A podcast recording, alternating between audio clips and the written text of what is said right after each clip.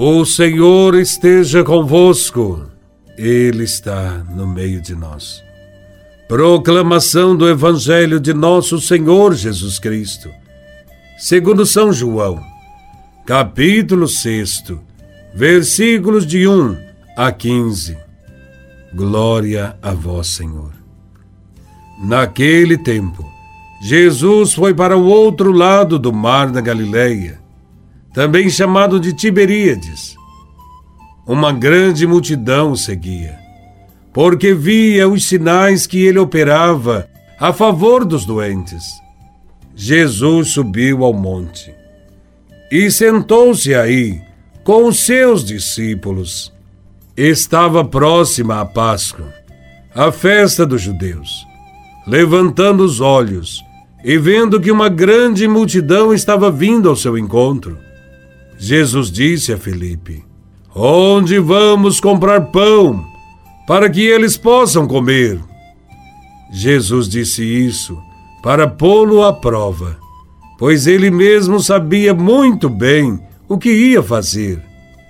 Felipe respondeu: Nem duzentas moedas de prata bastariam para dar um pedaço de pão a cada um.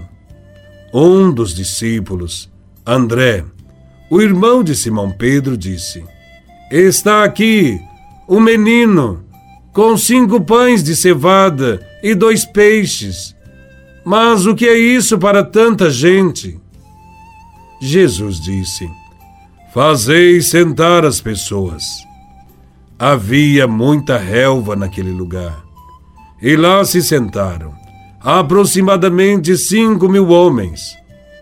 Jesus tomou os pães deu graças e distribuiu-os aos que estavam sentados, tanto quanto queriam. E fez o mesmo com os peixes. Quando todos ficaram satisfeitos, Jesus disse aos discípulos: Recolhei os pedaços que sobraram, para que nada se perca. Recolheram os pedaços e encheram doze cestos com as sobras dos cinco pães, deixadas pelos que haviam comido. Vendo o sinal que Jesus tinha realizado, aqueles homens exclamavam: Este é verdadeiramente o profeta, aquele que deve vir ao mundo. Mas, quando notou que estavam querendo levá-lo para proclamá-lo rei, Jesus retirou-se de novo sozinho para o monte. Palavra da salvação. Glória a vós, Senhor. O Evangelho de hoje fala da multiplicação dos pães. Se levarmos em conta as imensas necessidades dos homens dos nossos dias, também nós seremos levados a reagir como os apóstolos que disseram: o que são cinco pães para tanta gente? Há em nossa volta muitas pessoas que vivem em condições dramáticas por falta de trabalho e moradia. E diante da fome do mundo, nós também podemos sentir a tentação do desânimo ou então perguntar como Felipe a Jesus: aonde comprar pão para que tanta gente possa comer? A proposta dos discípulos foi essa: despedir a multidão. Em palavras mais simples, os discípulos sugeriram que cada um se vire.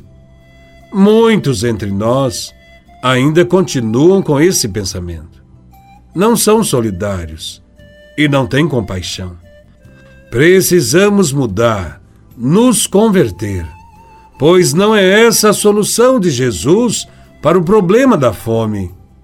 Existe egoísmo, uma preocupação exclusiva consigo mesmo e por suas próprias necessidades, e Jesus propõe algo contrário a isto. Diante das necessidades das pessoas de comida, Jesus responde, fazendo um milagre. Um gesto que não é difícil de interpretar. É um convite para a fraternidade para a participação, para a renúncia de possuir e guardar para si. Nesse Evangelho, Quem põe à disposição um pouco de alimento é uma criança. A criança nos evangelhos sempre foi apontada como modelo de discípulo, de seguidor de Cristo.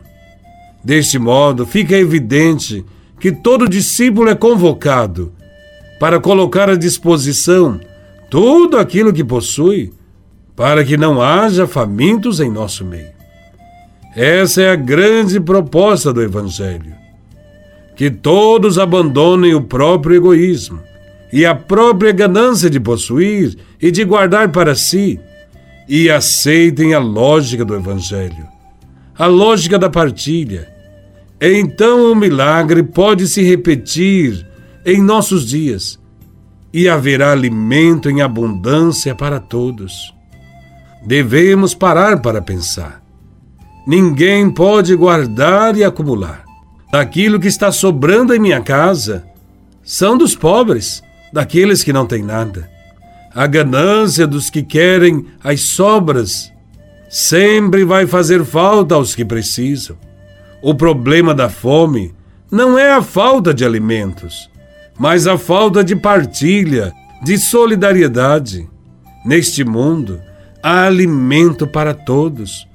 Falta apenas amor e compaixão.